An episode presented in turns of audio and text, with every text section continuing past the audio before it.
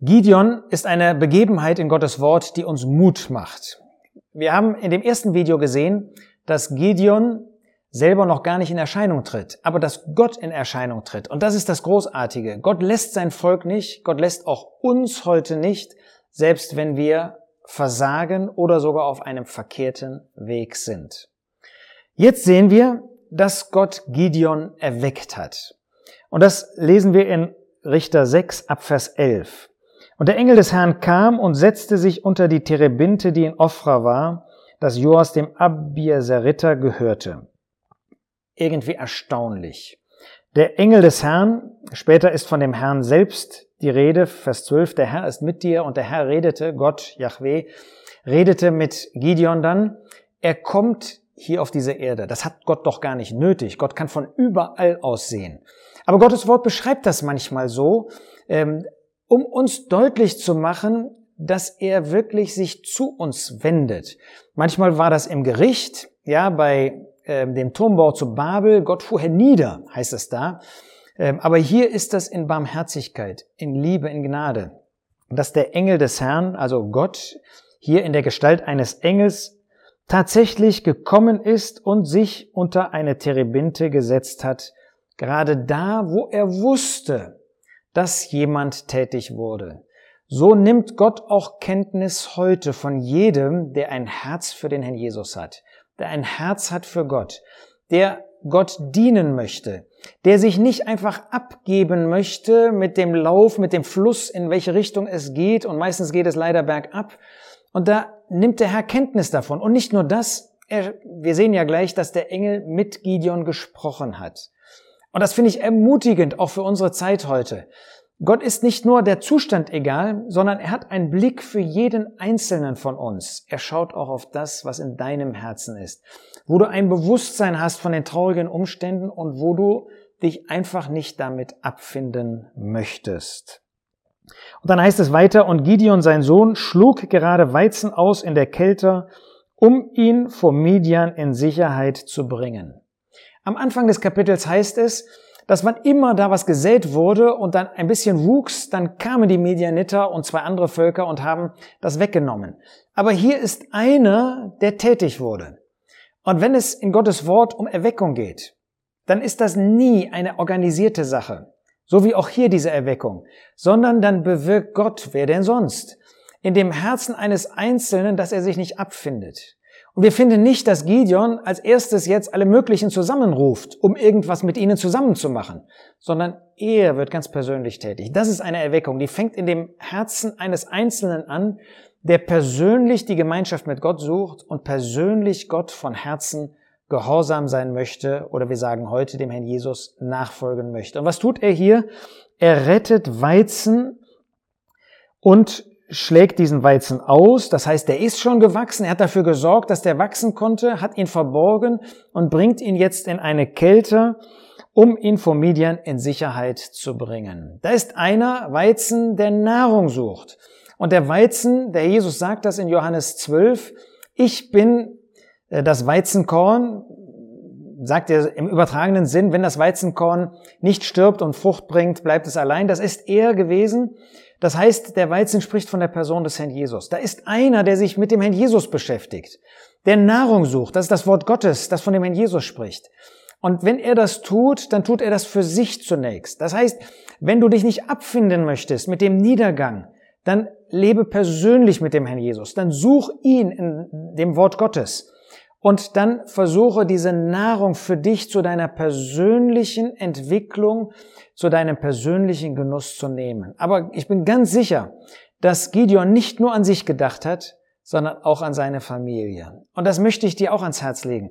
Wenn du dich nicht abfinden möchtest mit der Entwicklung, dann lebe mit dem Herrn Jesus, dann lies das Wort Gottes und dann motiviere deinen Ehepartner, deine Eltern, deine Kinder, dass sie auch Freude und Genuss an dem Herrn Jesus bekommen und Nahrung bekommen. Ohne Nahrung gibt es keine Kraft. Ohne Nahrung, die richtige Nahrung des Wortes Gottes, können wir kein siegreiches Glaubensleben führen. Und genau das finden hier, wir hier bei Gideon. Und dann heißt es, und der Engel des Herrn erschien ihm und sprach zu ihm, der Herr ist mit dir, du tapferer Held. Seht ihr, der Herr Jesus nimmt das nicht nur zur Kenntnis, Gott hier bei Gideon. Und auch bei dir, er nimmt das nicht nur zur Kenntnis, sondern er spricht zu dir. Das musst du dir jetzt nicht mystisch vorstellen, dass er jetzt in dein Zimmer kommt oder so, sondern durch sein Wort ermutigt er dich. Der Herr möchte uns durch das Wort hier deutlich machen, er nimmt nicht nur Kenntnis, sondern er schaut auf dich und wenn du von ihm liest und im Gebet zu ihm kommst, dann ist das wie dieses Gespräch hier, das Gideon mit dem Engel des Herrn, mit dem Herrn selber führen konnte. Es geht von dem Herrn aus. Er offenbart sich. Du wirst dann nämlich merken, wenn du Gottes Wort liest, dass du mehr und mehr von ihm verstehst.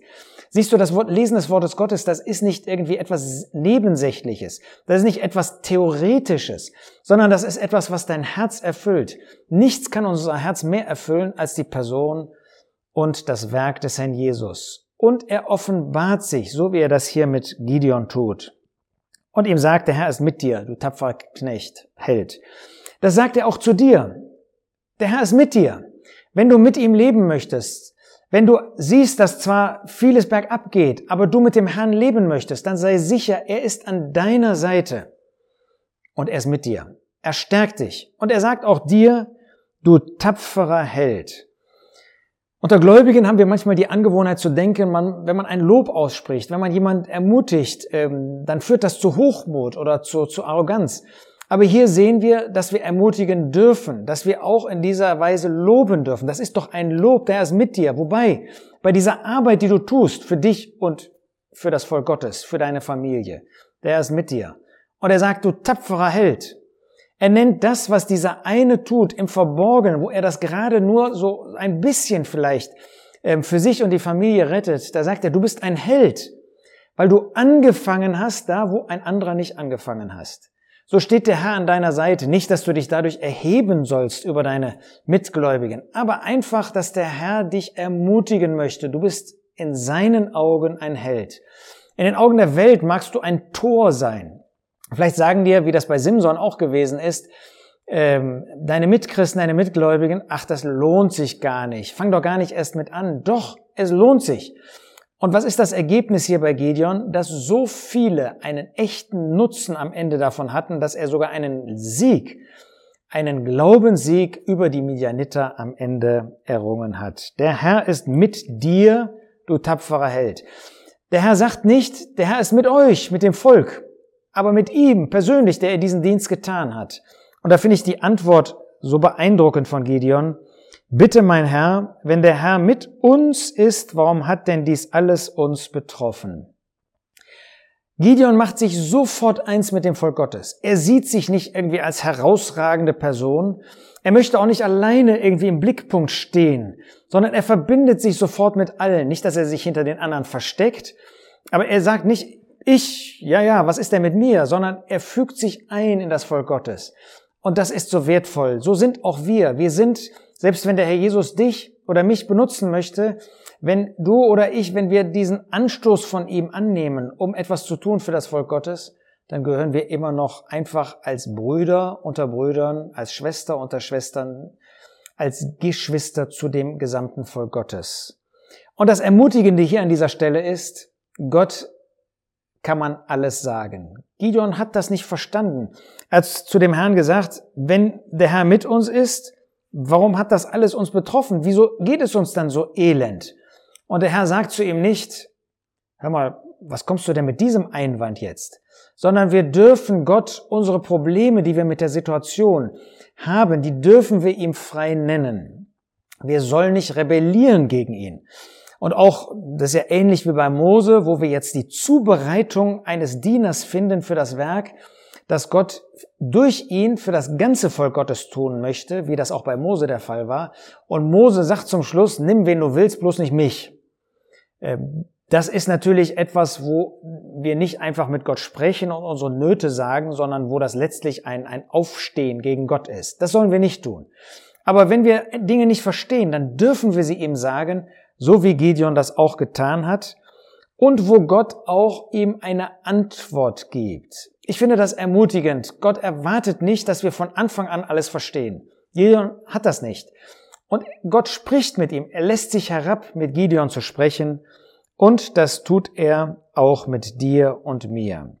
Und ich schließe dieses Video mit Vers 14. Und der Herr wandte sich zu ihm und sprach, geh hin in dieser deiner Kraft und rette Israel aus der Hand Midians. Habe ich dich nicht gesandt? Ich finde das großartig, dass der Herr sagt, gehe hin in dieser deiner Kraft. Aber wir haben doch gar keine Kraft. Nein, in uns selbst nicht. Aber Gott gibt uns diese Kraft. Und er sagt, das ist deine Kraft. Und in dieser Kraft kannst du alles tun, wozu ich dich beauftrage. Habe ich dich nicht gesandt? Eigentlich hätte Gideon nicht mehr nötig gehabt als diesen Punkt, nämlich, dass der Herr ihn gesandt hat. Er hat ihm Kraft gegeben und in dieser Kraft durfte er gehen. Und das macht uns doch auch Mut. Gott hat dir auch Kraft gegeben, auch mir. Und in dieser Kraft dürfen wir gehen, dürfen wir tätig werden, dürfen wir das Wohl des Volkes Israel Damals Gideon, wir das Wohl des Volkes Gottes heute, der Versammlung Gottes der Gläubigen suchen und dürfen zu ihrem Segen tätig sein. Geh hin, der Herr hat dir die Kraft gegeben. Du musst nicht neu um Kraft bitten, sondern die Kraft, die der Herr dir gibt, die nimm in Anspruch. Danke ihm dafür und bitte ihn, dass du in dieser Kraft das tust, wozu er dich gesandt hat. Er hat dich gesandt, zum Wohl des Volkes Gottes tätig zu werden, diesen äh, Weizen zu sammeln, aber mehr als diesen Weizen, Weizen, so wenig scheint Gideon getan zu haben und so einen großen Dienst hat Gott ihm gegeben. Wir suchen nicht einen großen Dienst. Wir wollen in dem Bereich, in den der Herr dich und mich gestellt hat, für ihn tätig sein. Das wird er segnen. Und es ist ermutigend, dass das auch in einer solchen Zeit möglich ist, wie das bei Gideon der Fall war.